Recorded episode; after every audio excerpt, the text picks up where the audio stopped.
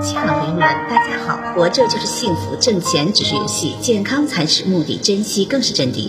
欢迎收听水晶姐姐讲故事。今天的故事名字叫《只见金子不见人》。从前，齐国有个穷人，他想，倘然我将那街上金铺走的金子抢些来，我就不穷了。一天早晨，他就跑进金铺里去抢金子。街上的巡逻将他抓住，骂道：“你好大胆！街上这许多的人，你敢当众抢劫东西吗？”